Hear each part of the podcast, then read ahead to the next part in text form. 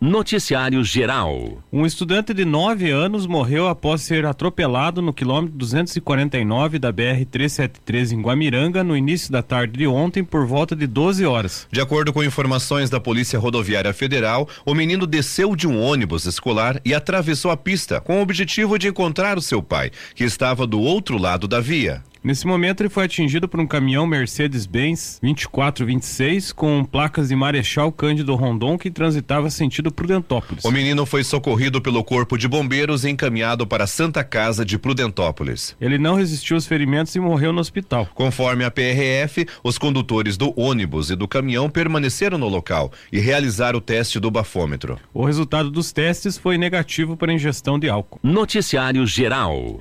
Em entrevista à Rádio Najuá, o ex-procurador Deltan Dallagnol comentou sobre a decisão do Superior Tribunal de Justiça, o STJ, que reativou a investigação sobre gastos da Força Tarefa da Lava Jato, que havia sido sus suspensa pela Justiça do Paraná. Na época, Deltan comandava a Força Tarefa. Para o ex-procurador, a investigação é uma revanche política procedimento do Tribunal de Contas foi um procedimento iniciado por um ministro político chamado Bruno Dantas. Quem é esse ministro? Esse ministro estava no jantar de lançamento da pré-candidatura do Lula.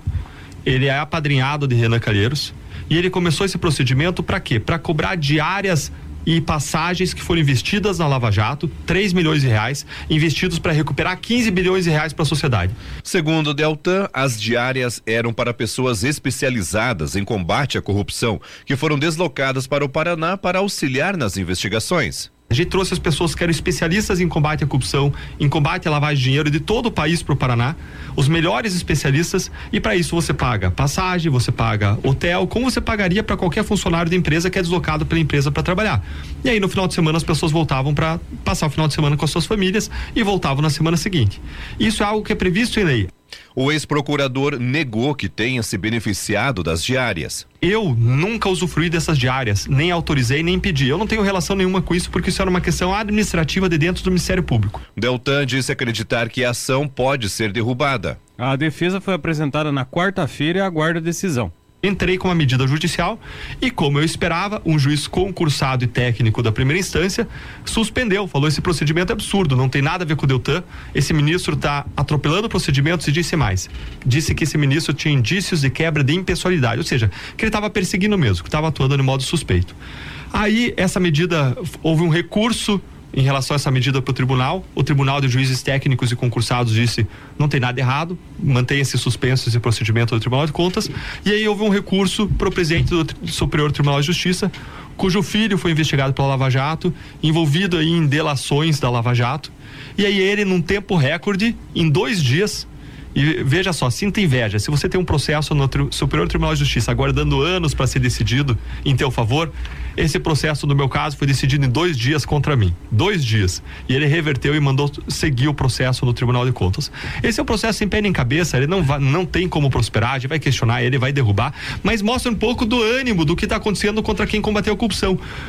Noticiário Geral. Nesta sexta-feira, dia 1 de julho, acontece o baile de escolha do rei e da rainha da oitava edição da Expo Texas evento que acontece em Teixeira Soares como forma de celebrar o aniversário de emancipação política do município. O baile será realizado no Centro de Eventos Miguel Bilinoski a partir das 20 horas, com a animação do grupo Nova Querência. O custo da entrada será de 20 reais. 13 meninas e 5 meninos vão participar do concurso. Cada candidato representará uma empresa da cidade. Os candidatos a rei são Giovanni Henrique Bilibiu, Emerson Dambroski, Jonathan Elias Justus Fogaça, Luiz Henrique de Jesus. E Etilietes Guilherme Bogo. Já as candidatas à rainha são a Karina Kowalski, a Talita Daga Farago, Ana Caroline Gorte, Deise Lima Lutke, a Letícia Fernando Folman, também a Brenda Melestide, a Thaís Ribeiro, a Letícia Chicta, Ana Carolina de Oliveira Martins, a Camille Bilibil Bogo, Sabrina Eduarda da Silva, Emily Kokojinski Bittencourt e a Ana Letícia de Jesus. A vencedora para o concurso de rainha receberá um prêmio de quinhentos reais. Noticiário Geral. A Secretaria de Estado da Saúde, a CESA, abriu mais 10 leitos de enfermaria no Hospital Regional de Guarapuava. A ampliação visa atender o aumento da demanda de pacientes e reforçar a assistência à população. O secretário de Estado da Saúde, César Neves, explica que as doenças respiratórias, que se agravam principalmente com a chegada do inverno, são os principais motivos para a ampliação. À medida que a gente observa que uma região do estado começa a ficar saturada ou chegando numa situação de risco, nós temos todos os nossos dispositivos. Isso tudo faz parte de uma política e de um mapeamento diário que nós fazemos lá na Secretaria de Estado da Saúde, com os chamados mapas epidemiológicos, mapas de taxa de ocupação de leitos de enfermaria e UTI, como também tempo de espera dos pronto atendimentos por um leito de UTI. Em cima desses dados técnicos, nós conseguimos ir reabrindo, reativando, equipando locais onde não havia ventilador, não havia monitor multiparamétrico, criando condições para que fossem abertos novos leitos. A abertura dá continuidade a uma nova etapa de ampliação de leitos no estado. Na quarta-feira, a CESA divulgou a previsão de abertura de 99 novos leitos. Desde o início do mês de junho, a rede hospitalar estadual recebeu mais 148 leitos, sendo 95 de UTI e 53 de enfermaria. As informações são da Agência Estadual de Notícias. Política. O apresentador José Luiz da Atena, que é filiado ao PSC de São Paulo, voltou à TV na tarde de ontem e frustrou as expectativas de que fosse concorrer a um cargo no Senado em outubro. Ele era o primeiro colocado nas pesquisas eleitorais mais recentes para o cargo. As emissoras de rádio e televisão estão proibidas pelo Tribunal Superior Eleitoral, TSE, a partir de ontem, de transmitir programas apresentados ou comentados por pré-candidatos às eleições. Abre aspas. Em primeiro lugar, eu queria deixar a minha palavra de carinho para com o presidente da República, que deu uma declaração que tinha me escolhido como candidato ao Senado de São Paulo. E foi isso mesmo que foi acordado. Mas eu pensei bem e resolvi seguir o meu caminho. Obrigado a ele por ter confirmado um acordo de que aconteceu. Mas não foi por parte dele. Não deu certo. Fecha aspas, disse Datena ao entrar no ar no programa Brasil Urgente da Band TV em conversa com a apresentadora Kátia Fonseca. Datena afirmou que, abre aspas, vai continuar a lutar em muitas arenas, fecha aspas. Ele atribuiu a nova desistência a, entre aspas, grupos radicais. Abre aspas, a mim todos conhecem, estarei com meu público, disso eu não tenho dúvida. Eu desejo felicidades nessa campanha aos meus quase correligionários. Ignoro, claro, certos grupos radicais que me hostilizaram e hostilizam, que pesaram muito nessa decisão e sigo com a minha bandeira e meus princípios sempre em defesa da democracia e da Constituição brasileira, fecha aspas, disse o Datena. O apresentador havia tirado férias do Brasil Urgente e chegou a ter reunião em Brasília com o presidente Jair Bolsonaro do PL. Era esperado que Datena concorresse em outubro como candidato a senador de São Paulo em chapa com o ex-ministro Tarcísio de Freitas, do Republicanos, que é pré-candidato a governador apoiado por Bolsonaro. Caso não seja respeitado regra da Justiça Eleitoral, a lei prevê multa e cancelamento do registro de candidatura do apresentador ou apresentadora. Além disso, a emissora também está sujeita a multa que pode variar entre 20 mil a 100 mil reais, duplicada em caso de reincidência. A regra foi estabelecida pela Justiça Eleitoral em dezembro do ano passado e compõe o calendário eleitoral das eleições de 2022. As informações são do jornal Estadão Conteúdo. Esporte. Jogos em Rio Azul no Campeonato Intercomunidades de Futsal, a Série Prata, segunda divisão ontem no ginásio Albinão. O time da Vila Nova ganhou do Pinhalzinho por 7 a 3. Já o Marumbi dos Elias perdeu por 4 a 2 para o Marumbi dos Ribeiros. Copa Libertadores da América, oitavas de final, jogo de ida ontem, Fortaleza e Estudiantes da Argentina empataram em 1 a 1. Pela Copa Sul-Americana, oitavas de final, jogos de ida ontem, o Olímpia do Paraguai venceu o Atlético Goianense por 2 a 0. O São Paulo ganhou fora de casa da Universidade Católica do Chile por 4 a 2. Pela Copa do Brasil, oitavas de final, jogos de ida ontem, o Atlético Mineiro venceu o Botafogo por 3 a 0. O Campeonato Brasileiro da Segunda Divisão, a 16 sexta rodada, hoje começa com o Chapecoense e Sampaio Correia, que joga às 19 horas. Às 21h30 tem dois jogos. O Brusque recebe o Operário. E o Cruzeiro enfrenta o Vila Nova. Noticiário Geral. O ex-procurador da Lava Jato, Deltan Dallagnol, e um dos fundadores do movimento Mude Chega de Corrupção em 2014, Fábio Oliveira, estiveram em Irati na terça-feira para apresentar o projeto 200 mais que busca eleger cerca de 200 candidatos para o Congresso Nacional, que estejam alinhados ao combate à corrupção. A lista de candidatos deverá ser divulgada em um site a partir de agosto, no início da campanha eleitoral. A reunião foi realizada com empresários, integrantes da Associação Comercial Empresarial de Irati ACI, Rotary, Maçonaria, entre outras lideranças. Os integrantes do movimento também apresentaram o projeto em Guarapuava na segunda-feira. Entrevista na Joá, Deltan disse que o projeto apartidário busca mostrar à sociedade quem está comprometido com o combate à corrupção. E o projeto 200 mais ele veio filtrar no mar de candidatos quem são os candidatos que passam nesses filtros básicos, quem são os candidatos que combatem a corrupção, que são preparados e que vão diminuir ou acabar com o fundo eleitoral.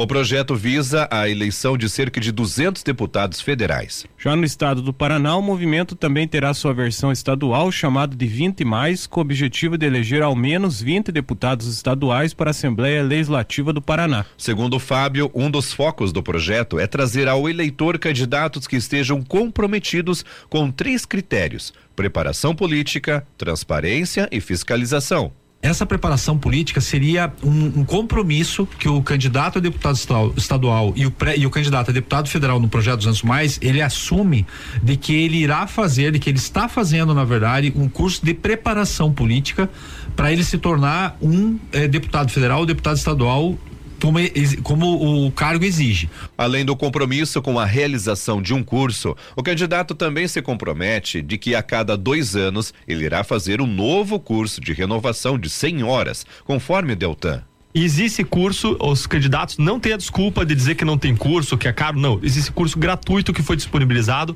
O Renova BR, que é a principal instituição de preparação política do Brasil, disponibilizou para esse projeto, por conta dos projetos 200 mais, 20 mais, disponibilizou um curso gratuito de mais de 100 horas de preparação em finanças, saneamento, saúde, educação, segurança, em empreendedorismo, eh, meio ambiente, sustentabilidade, tudo mais que você possa imaginar.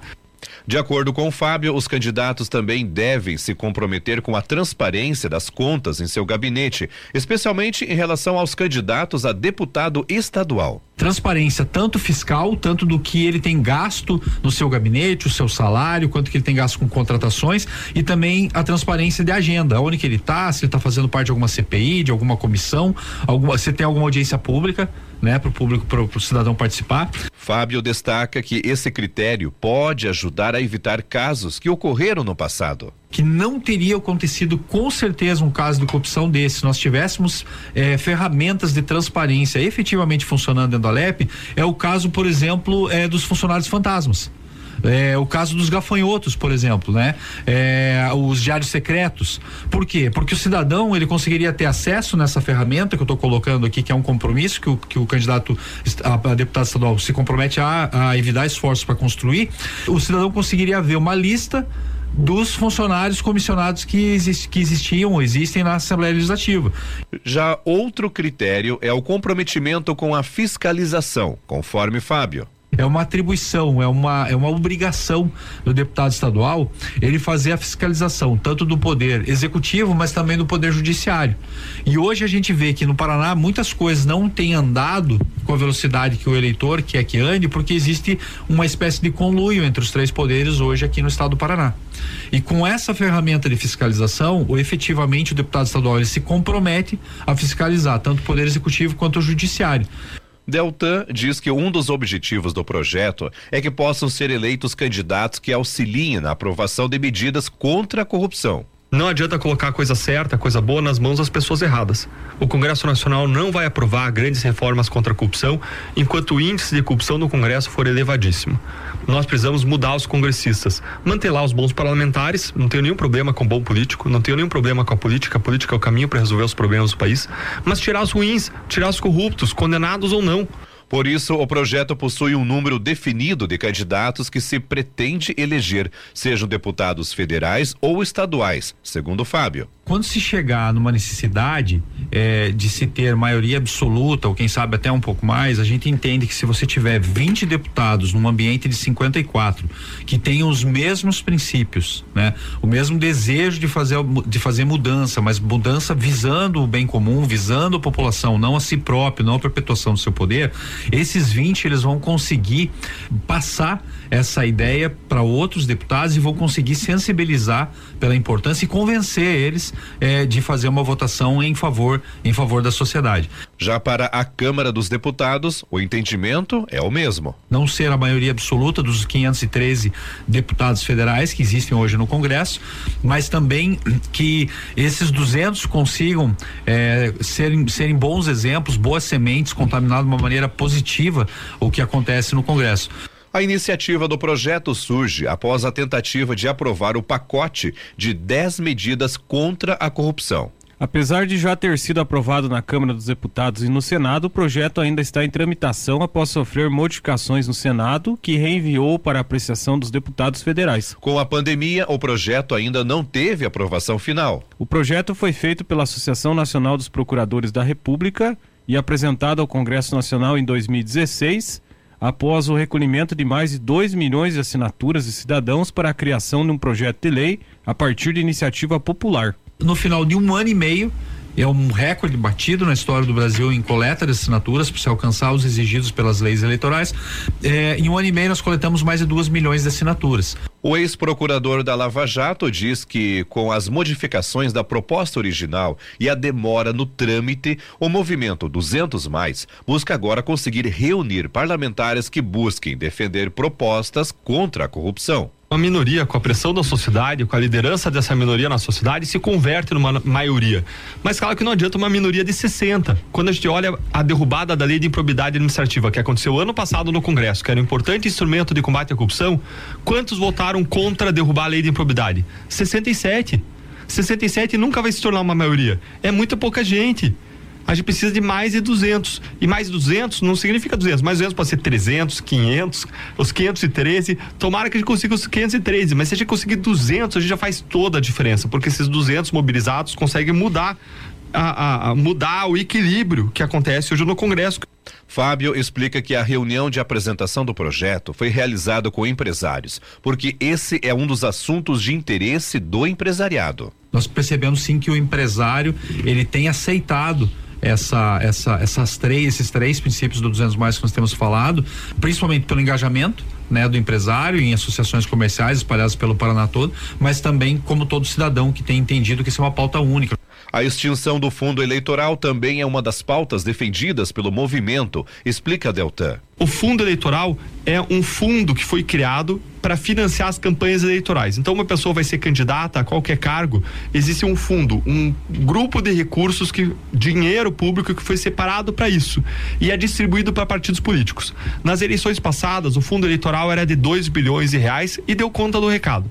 Aí o que, que eles fizeram para essas eleições? Eles aumentaram de 2 para 5 bilhões, tirando o dinheiro da saúde, da educação e da segurança. Para o ex-procurador, há dificuldade de renovação de parlamentares. E várias pesquisas mostram que o número de reais investido numa campanha tem uma correlação muito forte com o número de votos que a pessoa recebe. Então o que eles querem fazer é controlar quem vai ser e quem não vai ser eleito. Porque os caciques partidários ficam com esse dinheiro na mão e não é distribuído igualitariamente para os candidatos. Eles distribuem para quem eles querem.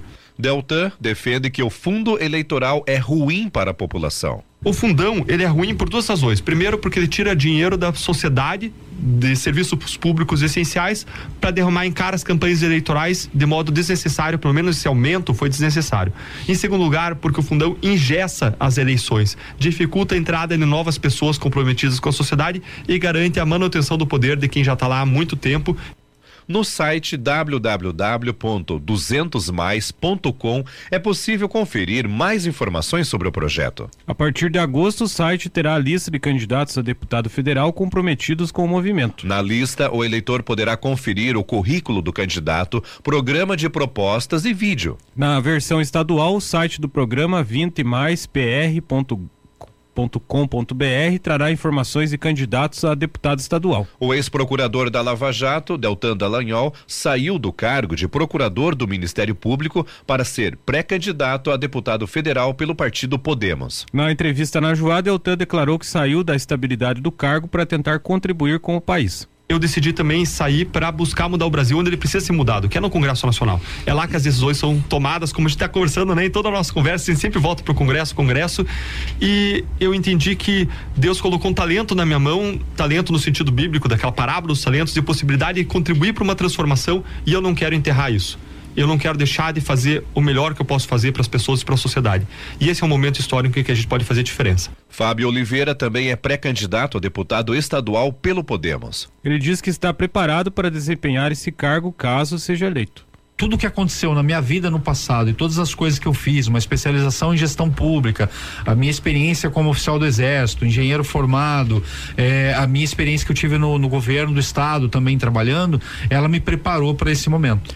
Noticiário Estadual. Nos primeiros quatro meses de 2022 foram registrados 3.178 casos de internações de idosos por quedas em casa um aumento de 17% se comparado com os índices do mesmo período do ano passado, 2.717, conforme o DataSUS do Ministério da Saúde. As fraturas decorrentes de quedas estão entre as maiores causas de morte na terceira idade. 70% dos óbitos por acidente após os 75 anos estão ligados a tombos, principalmente dentro de casa o que reforça a necessidade de atenção às medidas preventivas. Especialistas reforçam a importância do acompanhamento médico de forma constante, especialmente as pessoas que fazem uso contínuo de medicações mais específicas, que podem provocar tonturas ou quedas de pressão. O ortopedista, ortopedista o Gabriel Tomazini explica que a maior parte dos acidentes pode ser evitado com medidas básicas. Abre aspas, a gente costuma dizer que as armadilhas estão dentro da própria casa.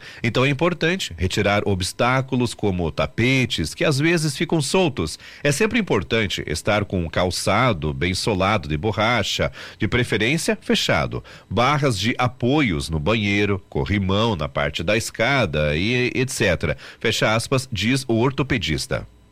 Para evitar quedas na residência, a caderneta de saúde da pessoa idosa, criada pelo Ministério da Saúde, cita algumas medidas de prevenção. São elas: evitar tapetes soltos. Escadas e corredores devem ter corrimão nos dois lados. Usar sapato fechados com solado de borracha. Colocar tapete antiderrapante no banheiro. Evitar andar em áreas com piso úmido. Evitar encerar a casa. Evitar móveis e objetos espalhados pela casa. Deixar uma luz acesa à noite para o caso de precisar se levantar. Esperar que o ônibus pare completamente para subir ou descer. Utilizar sempre a faixa de pedestre. E, se é necessário, usar bengalas, muletas ou outros instrumentos de apoio. As informações são do portal G1.